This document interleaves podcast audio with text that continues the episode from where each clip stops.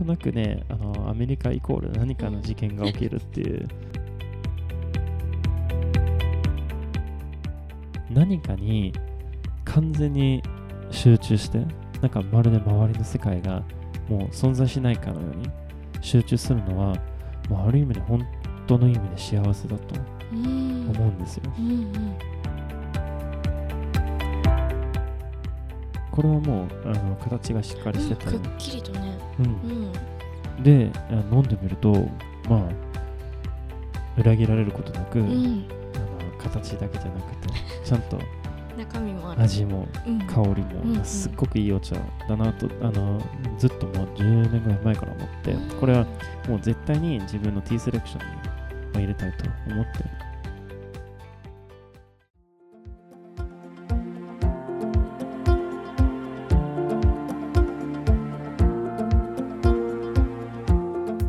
皆様こんにちは。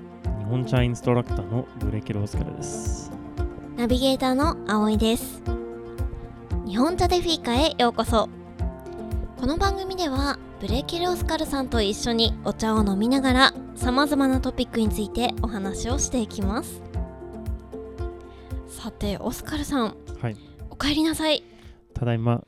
ということでね。あアメリカから帰ってきたんですよね。そうなんですよ。っていうか、あのなんか葵ちゃんがちょっとニヤニヤしてて、なんか一体何を企んでるんだろうなと、ちょっとうん。うん怖いなって、ん。なんかこの前にもうん。アメリカの話になった時に、なんか嫌な話になったような気がします。何でしたっけ？羽田空港事件？ニューヨーク事件？なんかありましたよね。まあうん、あちょっと小耳に挟んだんですけどオスカルさん、はい。今回も事件を起こしちゃったとかいきなりですか？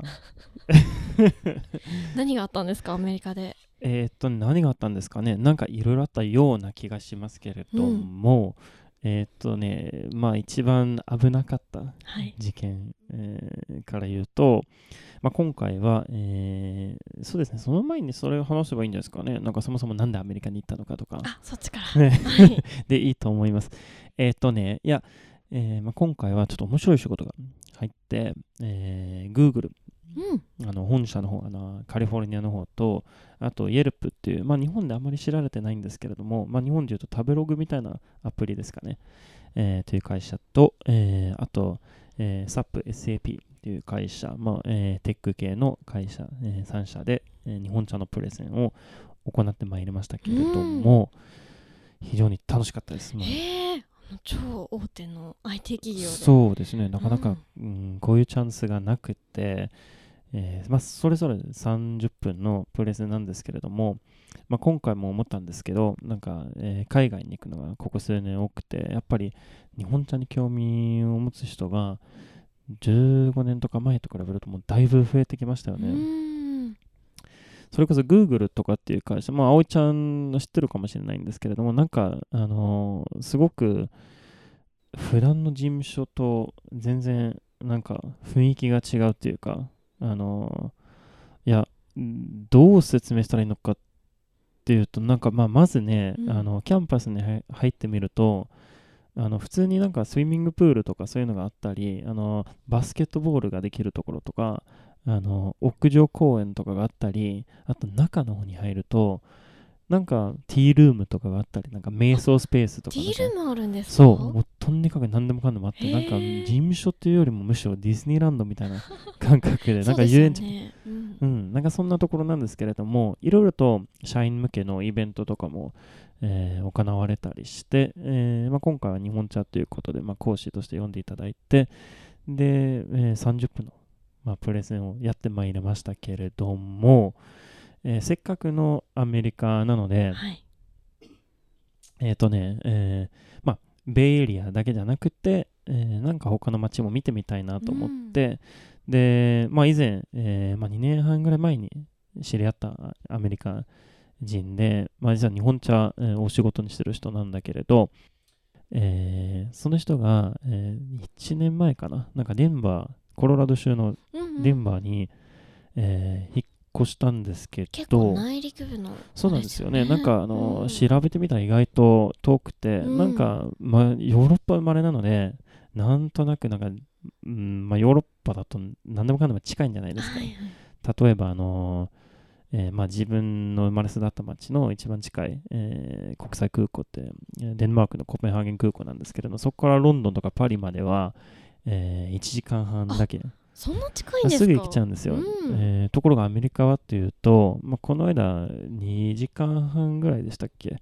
あのサンフランシスコからコ,、えーコロラドっていうかうん。デンバーまであ結構ありますうね、ん、で地図を見ると、うん。なんかだいぶ、まあ、内陸の方だったんですよね。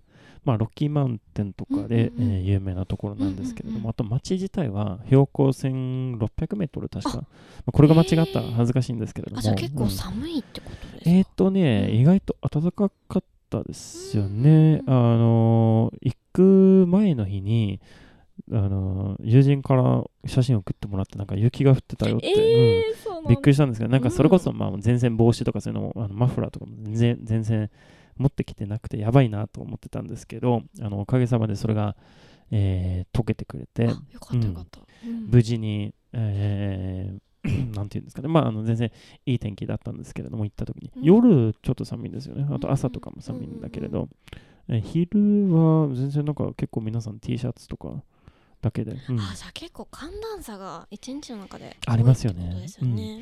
行ったことないんですよね、ここまで話をすると、うん。ないですよね。あ私がですか、はデンバーないですね。私はサンフランシスコと、ニューヨークだけかな？アメリカは。うんいやなんかなんとなくあのいつもなんか東海岸とか西海岸とかしか行かないので、まあ、今回ちょっと他のアメリカも、えー見てみたいなと思っうん。て、でああそうだね。なんかあの事件とかについても知りたかったっていうこと。あその前にあのデンバーでオスカルさん何をされてたんですか、えーっとね、うん。あのデンバーでねあの、まあ、とりあえずロッキーマウンテンとか見たいなと思ったりあと、まあ、やっぱりどっかに行った時に、えーまあ、現地のお茶関係の人と、えー会ってみたいなと思ったり、うん。あと、まあ、実際に日本茶を、えーまあ、飲んでみて、まあ、現地のお水で入れてみてどんな味がするのかとか。要するにこれは日本茶の、えーっとねまあ、輸出先として有望であるかないかとかそういうのを、えー確認しつつあと、えーまあ旅するキュースの写真も撮りたいなと思って、まだちょっとアップしてないです。まあ多分、あのこのポッドキャストがアップされた時点で多分無事に旅するキュースの写真もアップ、えーできてるかと思うんですけれども、ロッキーマウンテン、えーで、えー旅するキュースの写真おとー楽しみですね、いやすっごい綺麗でしたよ。うんもう本当になんか見たことのない自然っていうか風景。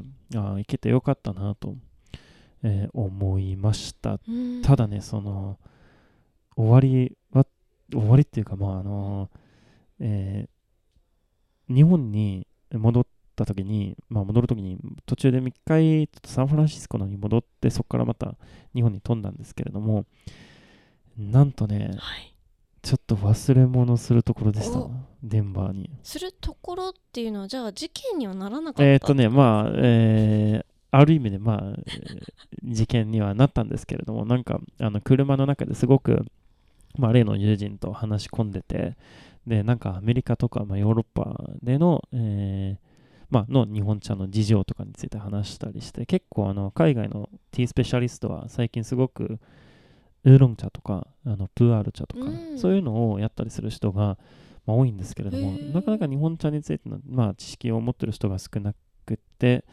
それこそ結構、まあ、本を見るとなんか間違った情報とかそういうのがいっぱいあったりして、まあうん。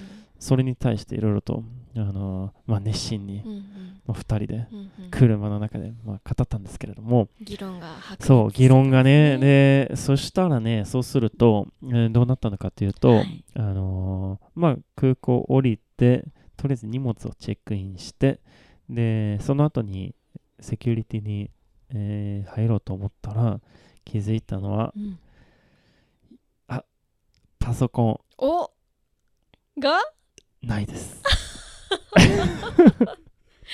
やっちゃいましたね。やっちゃいました。もう本当にこれ恥ずかしいんだけれど、いや、あのね、一回ね、その日に、ちょっと、えー、マレーの、えー友人と一緒に、えーカフェで、まあ、えー半分休憩とか半分仕事とか、あのまあ、ちょっとメールの返信とかそういうのをやったりして、っていうことで、一回、その、えーパソ、まあ、まあ、パソコンをカバンから取り出したんですよ。うんうんうんでこれ忘れないように まあ車のまあ後ろの席に置いてでその上にカバンを置いてまあ2点セットだからまあこれ忘れないだろうなと思ってたんだけれど、あのー車を降りてチェックインして気づいたら、まあ、パソコンだけはなかったということで、えーちょっとね血圧が上がってでまずあの 友達に電話して、はいはいで、えーあの、ごめんなさい。ちょっとね、多分忘れ物してたかと思うんだけど、ちょっと見てもらっていいですかって。で、あ、忘れたよねって。じゃあまた空港に戻るわって、まあ言ってくれたんだけど、そしたらまた、あのーえーまあ、駐車場っていうか、うあのーまあ、車寄せのところまで行って、で、10分後ぐらいに、えー着いたんですかね。ああそうなんですね、うん。じゃあ飛行機は無事に合った飛行機は無事に乗れて、うん。まあまあ、もともとあの、まあ、それなりに余裕があって出かけたんだから、まあ大丈夫だったんですけど、なんか、なんとなくね、あの、アメリカイコール何かの事件が起きるっていう、まあねいろいろと予定というかお仕事がね多いと最後はね疲れてきますね。そうですよね、なんかお土産買ったり、まあいろいろとうん。荷物を、えー何度もまあ開けたり、なんか、うんうんうん。えー場所も変わったりすると、うんうんうん。ということをえー言い訳にしてもいいのかなって。どうなんですかね。なんかあのまあでも、えーまあ、時差とかもやっぱあるんですよね、うーんそうですよね。ちなみにデンバーは結構あサンフランシスコとデンバーでもまた時差があるってことです1時間うんうんうん。しかないので、まあ大して変わらないんですけど、うんうんうん。うん。今もうジェットラグはな治りましたか？だいぶ治ってきましたね。あの日本に帰るのは、うん。まあ、アメリカから日本に帰るのはそれほどまあ大変じゃないんですよ、むしろそうですね。どっちかって言えばやっぱりアメリカに行く方が大変、うんうん。あとヨーロッパから日本に戻った時にですね東に行く方がやっぱ辛いですよね、うんうんうんうん。まあ無事にね戻ってきてそうですね。あのパソコンも無事に。はい、ではでは早速今日の本題に入っていきましょう。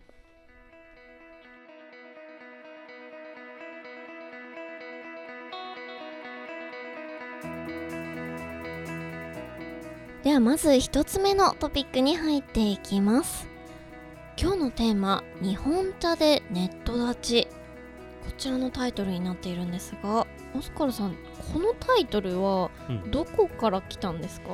いやえっとね実はだいぶ前からうん。思ったんですけど、なんかいろいろとメッセージのやり取りとかメールとかのためになんかいっぱい時間を費やしてるんじゃないですか、はいはい。あおちゃんどうですかね？なんか一日うん、にどれぐらい携帯とかあスマね。スマホとか見たりします？そうそう最近あの iPhone にスクリーンタイムってあるじゃあないですか。あすよ。ね、うん、あれを見たら私あの東京にね普段住んでいる時、平均して7から8時間ぐらい スマホ使ってるんですよ。うんうんうん。でもう半分以上が SNS うんうんううん。ん、でまあ仕事柄いろいろあの Slack とかうん。使うのに仕方はないんですけど、にしても多いなと思って、うんうんで逆に地元に帰省したりだとか、えー休みの日とかはすごく少なくなるんですけど、うん。どうしてもねもう平日起きてる時間のほとんどはスマホを見てるようなそんな生活をしてますね。なんとなく多分、ん。まあまあなんとなくそんな気がするんだけれど、まあこれすごく矛盾してるんだけれど、はい、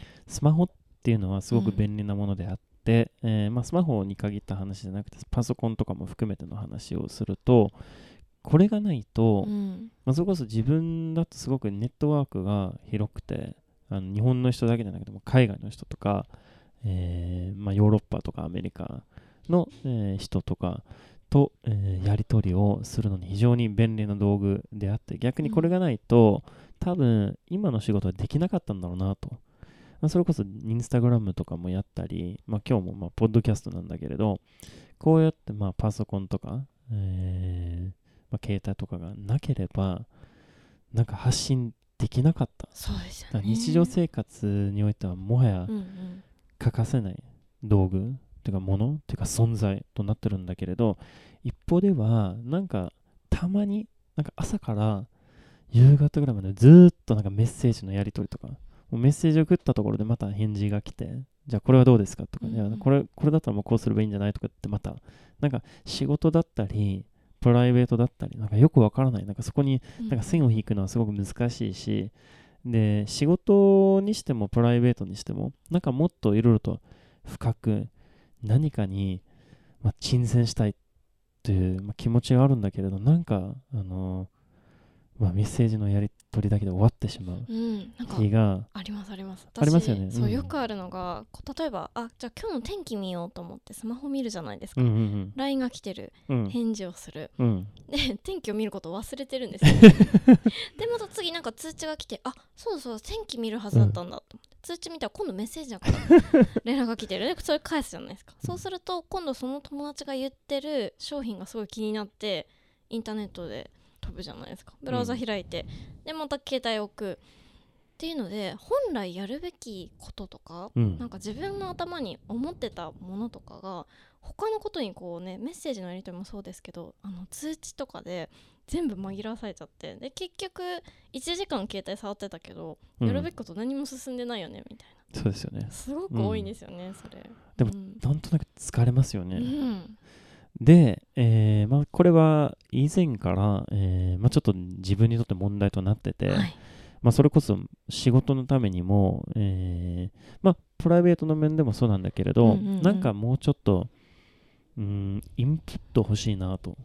なんかインプットが、まあ、足りてないっていうのを、特にここ数年、うん。ここ3年ぐらいですかね、なんかすごく強く感じてて、もっと本読みたいし、うん。映画を見たりするのでもいいんだけれど、なんかずっとメッセージのやり取りとかで、まあ、時間がなくなってしまうっていうのが問題だなと思って、で、まあ、前から、これ本にも書いたことがあるんですけれども、なんかちょっと携帯を一瞬置いて、まあ、どっかに置いて、まあ、日本茶を飲むと、まあ、ちょっと充電できるみたいなこと。なんだけれど、今日のタイトルですよね。うんあの実はちょっと、まあのまあ、半分枯れてしまったタイトルなんですけれども、えー最近読んだ本で、えーネット立ちという、まあ、タイトルなんですけれども、うん。藤隆さんという方、まあ、文化人とか作家とか、えーまあ、いろいろと NHK の番組の監修とかをやっていらっしゃる方なんですけれども、えーあれを読んですごく、まあ、いいなと思って、まあ、結構たくさんあの共感できる、まあ、内容としてはすごくあの共感できる、まあ、ことがいっぱいあったんで、えーまあ、まずちょっとこの本自体についてちょっとお話がしたいのと、えーあと、まあ、これをどうやってあのお茶に適用できるのかっていうような話ができたらと思います。はい、まあ、それでは今日はじゃあこの「ネット立ち」という本でねキーワードが、えー私もねこの本オスカルさんに教えていただいて一読させてもらったんですけれども何回も繰り返して出てくる言葉の中に沈潜するというね言葉があるんですよね。ちょっと難しい字を書くんですけど沈むに潜るうん、ということでこれこそまさにオスカルさんがさっき言っていたインプットにねあの関連した言葉ですよね。そうですよね、そうだと思います。あのうんうん。まあ、どういうことかというと、えーまあ、この本の中にいろんないいことが書いてあるんだけれど、はい。なんか人間の精神力うん。が、まあ、有限であるっていうのがまず、まあ、書いてあって、うん。えーまあえー要するに筋肉みたいなものなんですけど、まあ、筋肉をいっぱい使うとあの疲れてしまって、まあ、休む必要に、えーなってくるんだけれど、うん。えーまあ、精神力、まあ、要するにまあ人間の判断力とか集中力、まあ、全部も含めてそれも、えーいっぱい使ってしまうと、えー疲れてしまってじゃうんあこれを何のためにうん。どう使うのかが問題、で、えー SNS とか、うん。まあ、あえて表面的な、えーまあ、表面的なやり取りとかに使ってしまうと疲れてしまうわけ。そうするとなんか深い、まあ、さっきあの青ちゃんも言った沈潜、えーのために、えーエネルギーが、えーもう残らないっていうう、ん。まあ、残ってない状態になってしまってただ疲れるだけで。でこれあの斉藤さんは心の漏電状態まあえーというふうにまあ表現されてるんだけれど、えーなんか自分もこうやってまあ SNS とかいっぱいあってあのもちろん SNS とか、えーにはすごく有意義な、まあ、やり取りもあるんだけれど、はい。なんかメッセージのやり取りとかみたいなのをやりすぎるとなんとなくなんかうん心からエネルギーが漏れてるような。でそれこそなんか深く沈潜する、えー時間とかまあエネルギーとかがなくなって、うんで、じゃあどうすればいいのかっていうと、えーまあ、えー斉藤さんは、えー例えば1時間、まあ、1日に1時間ネット立ちして、で、その時間を書籍とかうんうん。を読むために、えー使ったりあるいはまあ音楽とかでも聞いたり、まあ、いろんな、えーいろいろと、えー提案があるんですけれども、うんうんうん。えー本とかを読むとそういえばなんか葵ちゃんなんか最近本とか読んだりします？あそうそうそう。なのでこの本を、はい。えっ、と一月二月か三月前ぐらいですかね多分読んで、それからね夜ちょっと1時間ね。間作るようになったんですよ。はいはいいいでね。音楽聴いたりとか、うん。で最近はそうですね本結構読んでます、うんうん。うん、小説だったり普通に専門書だったりうんうんうん。いろんな本読んで、まさにスマホをスリープモードにしてうん。触らない時間っていうのをちゃんと 作ってます。うん。いやあのねっていうのはなんかうん。本を読む、えーのどこがいいのかっていうと、うん。まあ、いろんなのがあるんだけれどあの本を読むと、まあ、いろいろと登場人物がいてでそれらの登場人物の、まあ、気持ちに、まあえー一瞬なれるとか、まあ、ちょっと自分の視野を広げるためにもなるしちょっと普段出てこない気持ちとか出てこないムードとかに、えーまあ、なることがうんできるし、あと、えーていうんですかね、いろいろとふ何かに深く沈潜するっていうか、あのえーまあ、ある世界に深く入ることによって、周りをちょっと忘れるんじゃないですか。なんか、で、まあ、それこそ幸せだと、まあ、もっとディープな、えー感じで物事と触れるうんうんうんことによって、なんか、豊かな人そうですね。生になるとあいうふに。そううそうそう、うん。結構私思い出した話があるのでしてもいいですか？あ、どうぞどうぞ。あのアメリカのあのに留学をしていた時に、うん。今でもすごく仲がいいホストファミリーがいるんですけど当時あの私がホームステイしていたこのホストマザーが、えーすごく本がね好きな方だったんですね。うんうん。であのいつもいつも私にまあ英語の勉強中だったのでおすすめの本を教えてくれて貸してくれたりしたんですけどある日私ねってライブラリーカードが大好きなのよって。いきなり。ライブラリーカード？そうあの図書カードってあるじゃないですか。あうん。あるっていうか、まあ昔は、子供の頃は使ってたような気が。うん。そうそうそう。であの、まあ、ニューヨークに住んでいたので、うん。ニューヨークのパブリックライブラリーあそこのカードって別に留学生であっても作ることができるんですね。なのでまあお金が私なかったのでそこでいろんな本を借りて読んでたんですけどでホストマザーにあのライブラリーカード作るといいわよって言われてでいきなりそのホストマザーがうん。図書カードって私大好きなのって語り始めて。カード自体が好き。うんだっていうことですそのそうそう、う。んでその理由が、うん。まさにさっきオスカルさんが言っていたように図書カード1枚さえあれば、うん。どんな人生でも経験できるしどこにだって旅に出れるし、どんな時代にも行ける。そうですよね。素晴らしいものなのようん。って話が今ちょっとふっと、うんうん。うん思い浮かびました。えでも確かにそうだと自分も思ってて、なうん。なんていうのかな、あのーいろんな世界への鍵となるんじゃないですかね。うんうんうんまあ、図書カードっていうか。そう、んまさに。まあ図書カードだけじゃなくて、うんそう、まあ書籍、うん。本がってことなんですけどね。そうですね。まあそれを象徴するるような存在ですそうそうそうなるほどね。ううん。ん。いい話。うん。そうそう。そうなんですよでちなみにこのオスカルさんってこうネットダッチに出てくる沈潜するっていうお話があるじゃないですか、この沈潜を実際にしたっていう体験とかあったりしますか今あるんですよ、うん。だからこれも、まあ、読んだ時うん。にすごく、まあ、いいなと思って、うん。実はまあ静岡に住んでた時にすごくなんていうんですかねお茶だけの、まあえー生活ああまさにお茶漬け特にことですそ 出たー。なんかあのーなんか僕とほぼ同じレベルぐらいの だだダメなギャグな気がしますけどだ大丈夫かな？なんか、はだちょっと今日調子いいんですよ。だだうん。誰かになんか悪い影響とか、悪い影響を受けるとしたらオオスカルさんですよね。ですかね。きっとうん。あのじゃあはい僕が犯人だということで、はいえーっとね あのお茶漬けはい。でしたっけ？の、えー時代に、まあ、特に最初の数週間なんかすごく実はあの不思議なことが起きてうん。あの東京で仕事してたんですけどその仕事を辞めてうん。そうするとあの仕事用の携帯を会社にまあ当然のことに、まあ、戻したわけ。で、まあ、プライベートの携帯はまだあるんだけれど結構東京の友人とか、まあ、みんなあもう、まあ、オスカルが、うんまあ、静岡に引っ越したって、うんうん。もうみんな分かってるから、はい。飲み会かなんかそういうの、まあ、集まりとかに招待しないわけ。静岡に引っ越すわけ、うんうんうん。で静岡に友達が全くもういない。あそっか。初めて住むってことですよね静岡住んでるのはうん。静岡市、えーうん。じゃなくてあの牧之原市って静岡の中部にあるんだけれど、でもっと言うと牧之原大地っていうあのもう見渡す限りうん茶畑が広がってるところ、すっごい緑あふれたところ、であのーまあ、5000ヘクタールぐらい、うん。えーものすごく大きな、えー産地なんですけれども、そこに、えー引っ越してもう携帯はねならない。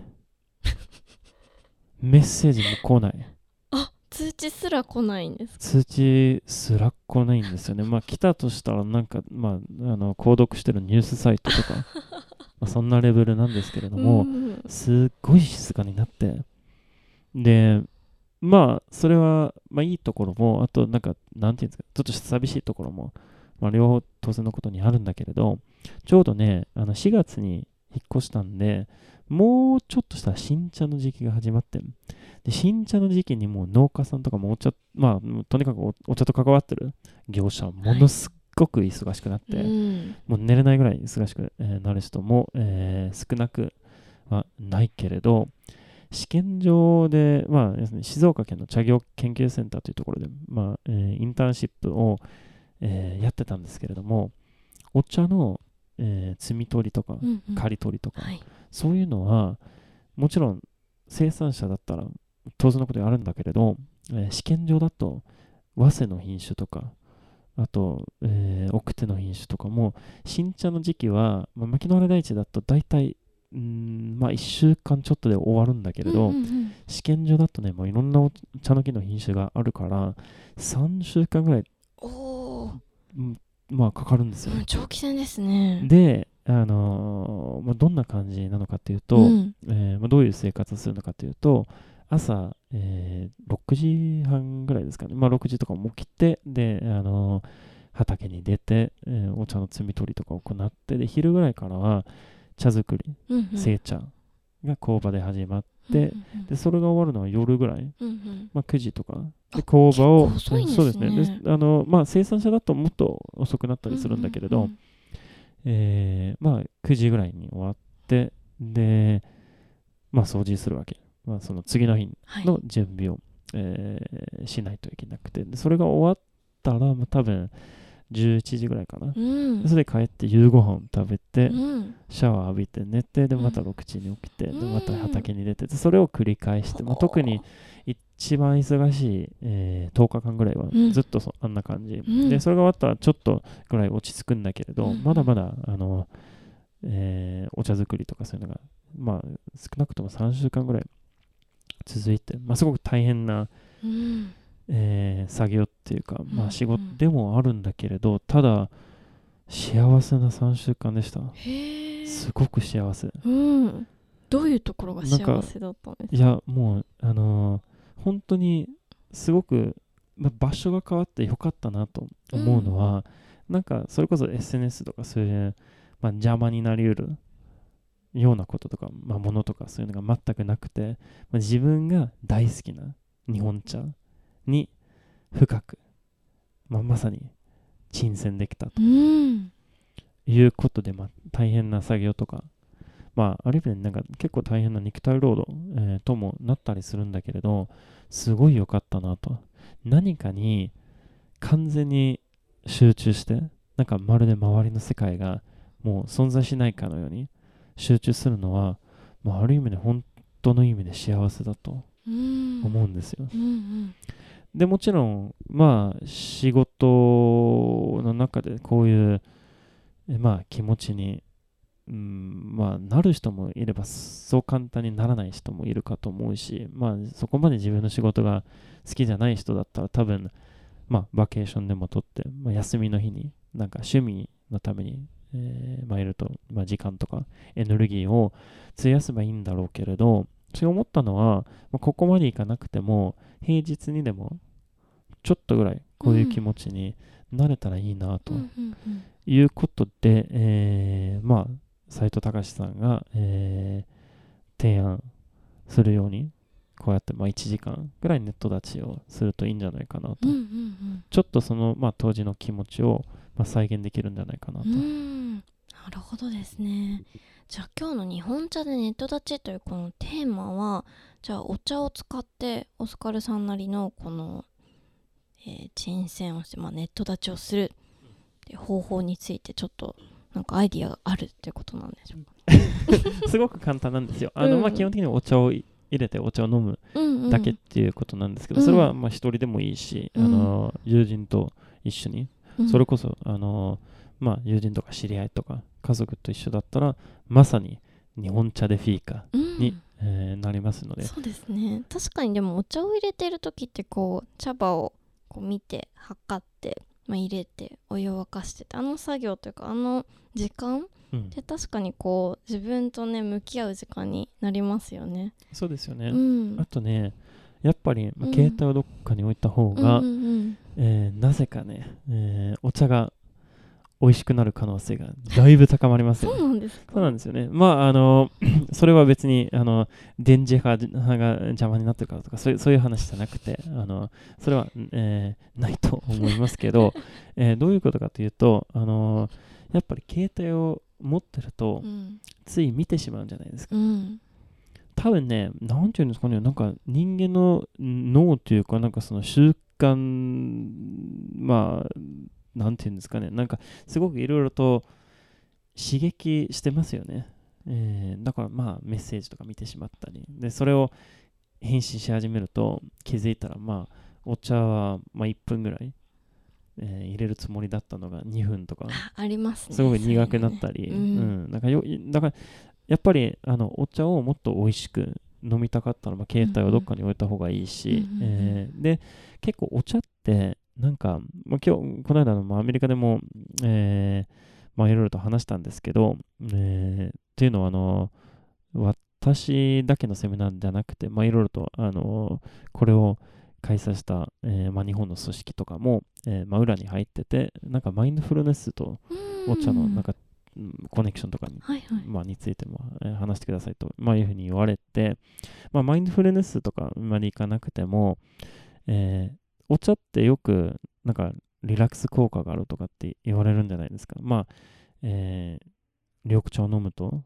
えー心が落ち着くとか、まあ、平和になるとか、えーとよく言われますけれども、これはね、もちろん、あの仕事しながらお茶を飲んでもいいし、別にま気にしなくても、まあ、お茶っていろんな飲み方があって、まあ、どうやって飲んだって自由だと思うんだけれど、そのリラックス効果とか、あと、まあ、美味しさとか、もうお茶の持ってる全部を最大限に楽しみたかったら、間違いなく携帯とかパソコンとか、うん、まあ、もう、まあ、少し離れたところに置いて、お茶を入れたり飲んだりする、えーだけに集中した方が間違いなくうん。美味しくなるし、うん。あとなんかちょっとしたなんかティータイムみたいな、なんていうんですかね、自分の世界、自分だけの世界とか、まあ別にあの一人だけじゃなくて、あの二人とか三人でもお茶の時間を楽しむ、まあそれでもいいかと思うんですけれども、うん。なんかもうちょっと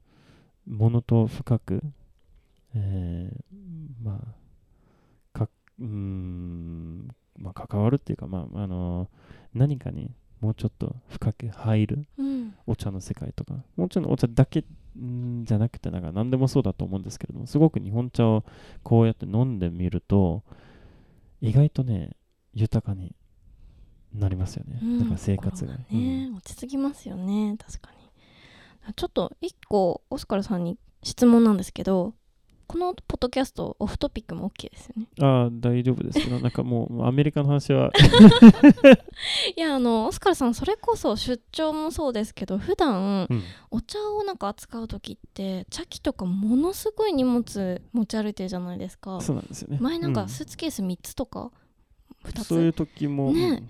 であの荷物って当たり前ですけどオスカルさんのお家にあるんですよね。ありますね。ではい、ああいう荷物おそらくたくさんスーツケースの他にもいろいろあると思うんですけど家にそうやってゆっくりお茶を入れるスペースとかってあったりするんですか？そうなんですよね。なん。うんかすっごく矛盾してて、まそれこそあのこの間アメリカに行った時うに、ん。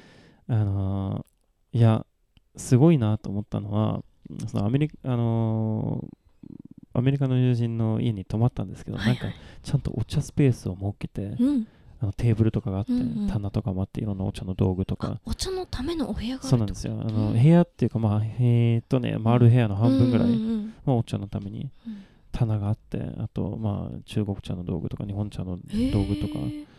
でなんか友達を呼んだりしてゆっくりとまさになんかお茶に沈泉するような時間を、えー作ってに数時間、えーお茶を飲みながらいろんな話をするようなことなんですけれどもあ自分の部屋でもやりたいなと思って、うんうん。ちょっとこれっておかしいなと思ってなんかうん。自分がこうやってまあお茶のために日本に引っ越したんじゃないですか。なのになんか自分が住んでる部屋うにん。こういうのがないのはなんか変だなと思って、うんうんまあちょっと事情があってもちろんあの、えー東京と比べるとあのデンバーの方がスペースがもちろんあってあのまあ一般の人が住んでる部屋は、まあ、デンバーの方が広いわけですからで私は結構イベント用のグッズとかそういうのが、えーまあ主に茶器なんですけれどもそれがすごく多くて、うん。なんかあの前にフィルターインボトルが何本でしたっけ？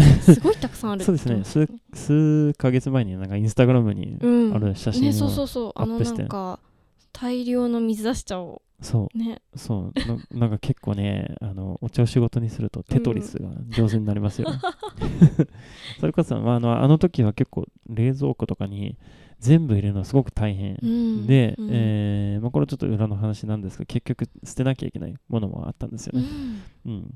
マヨネーズちゃんはねちょっと犠牲にしなもいう。冷蔵庫の中の食材を捨ててお茶を入れるってことですえっとまああの時はね、ううんん。まあそえーそれちょっと極端な あのーまあ、一例なんですけれども、うん。そうですね、あの本当に、えーまあ、実はちょっと引っ越し引っ越したいなと思って、えーで次に引っ越す部屋はもうちょっとスペース、うんうん。まあ、お茶のためのスペース作りたいなと思って、うんうんうんまあ、それこそティーテーブルみたいな、うんうん。でその上にあの好きなお盆とかでその上に好きな茶器とか、うんうん。まあ携帯とかどっかに置いてうん。あとまあもちろん携帯は別にまあ、えーどっかにうんまあ置こうと思えば、まあ、今でも全然できるんだけれどなんていうんですかね。いろんな書類とか手紙とかなんか、あのそういうのがうんもう、あのテーブルにに置いてやっぱりそれがちょっと精神的な邪魔になりますよね、そういうのがないうんテーブルをお茶専用そうおの茶専用空間ってことですそうそうそれを作るのはうん。この日本茶の伝道師と言われてる人の夢です。素朴な夢ですかね。えちなみになんかオスカーさん最近あの朝抹茶？マイブームって。うん。なんかこの間のポッドキャストの時に少し言ってたじゃないですか、実はねあの私も朝抹茶すごいうん。ハマっててというかもうかれこれ10年以上朝は抹茶なんですよ、え？うん、長いですよね。うん。そうそうそう。でてなんかこれこれもまさにちょっと今日話を聞いてて思ったんですけど、うん。抹茶を立てるのもネット立ちですよねある意味、そうですよね。うん。すごいいいネット立ちですよね。なんでかっていうと、あのーまあ、片手でなんか茶碗を、まあ、押さえながら、うん。あとみ右手は茶筅じゃないあそうそうですか。そうもうスマホ携帯持て持てないんですよね。うん。スタンドがあったらちょっと別だけど、未来ってどうなるんですかね？なんかあの携帯じゃなくて、あのーまあどんどん物がなんか体に入るような、おそらくこう前を向いたらこうモニターが表示されるというか そうなんかブラックミラーみたいな世界になりそうですよね。なりそうですよね。うん。ちょうどね、あの母国のスウェーデンに、あのまあ、スウェーデンからのニュースなんですけれども、えーチップみたいなのを、うん。んえっとね、どこでしたっけ？なんか左手の、うん。えっとね、親指とうん。人差し指の間、うん。ちょっと小さいものなんですけれども、うんうんそこにあの小さい IC カードみたいなのを、えっとね、入れて、はい。うん、でこれをなんか鍵として使えたり。え、あと、まあ多分ビジョンとしては、うん。あの最近結構あの Suica とかであのコンビニとかでなんか、うん。まあ、買った時にうんうん。支払いとか行うんじゃないですか、まあ、あれのような使い方とか。うんうん。あもう手をかざすだけで支払いができるみたいな。す。そうなんですよ、うんまあ、そういう世界になっていったらまあ、うん。どうやってネット立ちねで立てきるかないですよね、うんネットをね。そうですよね。そうですね。いくら抹茶を立てても。はいということでね今日は、えー日本茶ネット立ちということでおすからさんにいろいろとご紹介いただきました。今日ねご紹介した本はえっ、と斉藤隆さんの本でねこれ青春出版社からかな？出てるのでぜひ皆さん興味がある方いましたら読んでみてください。すごく面白いです。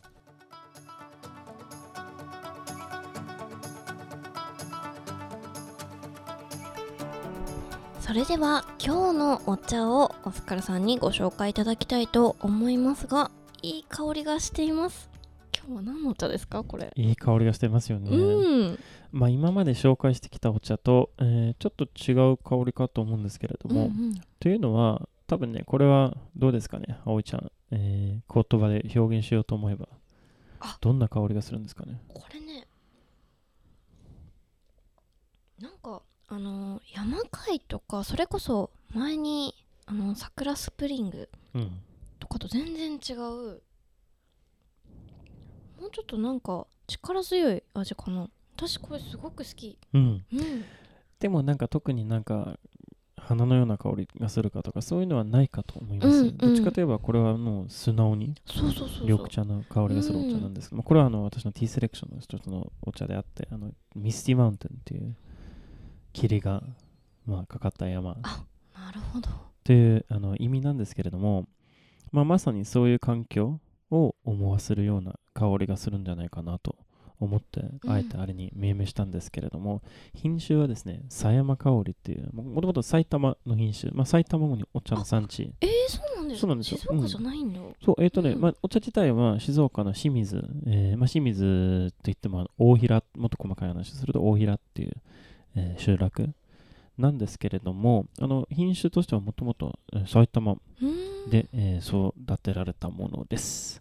なんか結構、まあ東京の人でも埼玉はお茶の産地うん。だっていうことがあんまり知られてなくて、うんうんうん。まあ、いある意味で一番近いお茶の産地です。そうですうんね、お茶の博物館とかもあったりするし、うんうん。結構、まあ、あの特にあの北の方に、東京の北の方に住んでる人、えーだったらちょっと行くのをおすすめしたいと思いますが、うん。まあ、今日のお茶は静岡のお茶。うん。ですごくいい香りですよね。実はあのこの、えーお茶を、えーどうですかね、もうほとんど10年経ってるかと思いますけれども、まあ飲んだ時にすごくいいなと思って、なんかキレのある渋みが、まあ、あって、うんうん。でもすごく柔らかいんじゃないですか、ある意味で。うんうんうん。なんかすごく矛盾してるかのような、うん。今日はちょっと矛盾してることが多くて、さっき、あのー ネット立ちとかって言ったのになんか結構バタバタしてて、なんかお茶を紹介しにあちこち行ってパソコン忘れたりする、えーうん。私、えーなんですけれども、うん。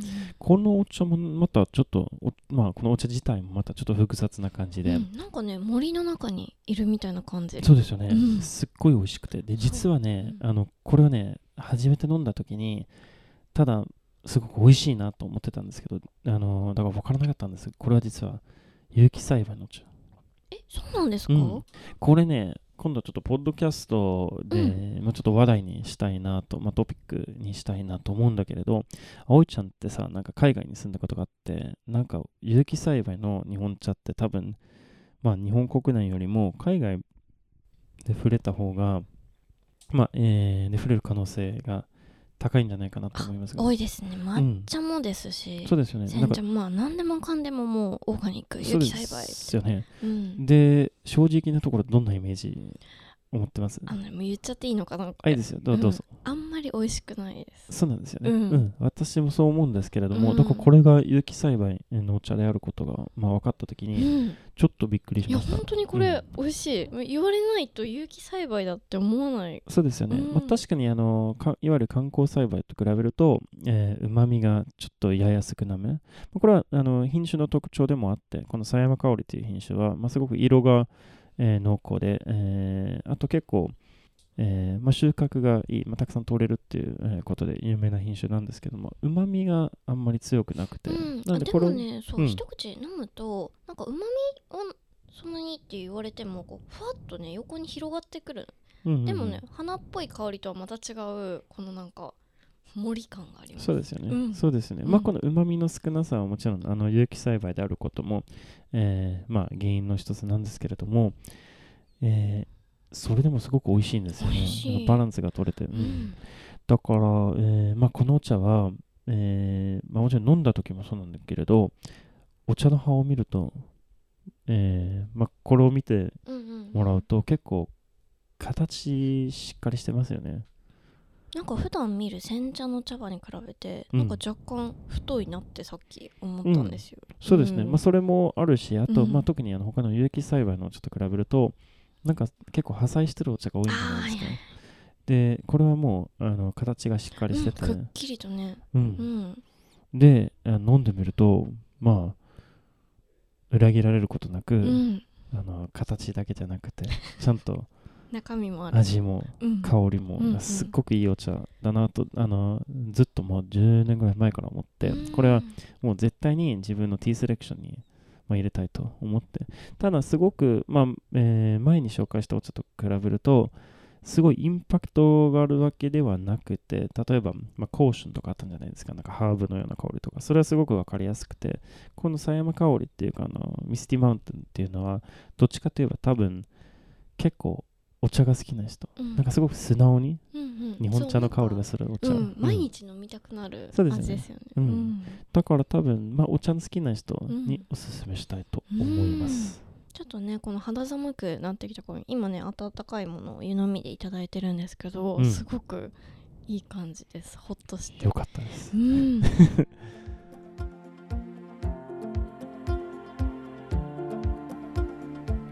それでは今日はオスカルさんに日本茶でネットアーチをテーマに、まあ、そしてね本日のお茶はミスティマウンテンということで有機栽培の狭山香りご紹介いただきました。オスカルさん今日もありがとうございました。Tack så mycket. Tack så mycket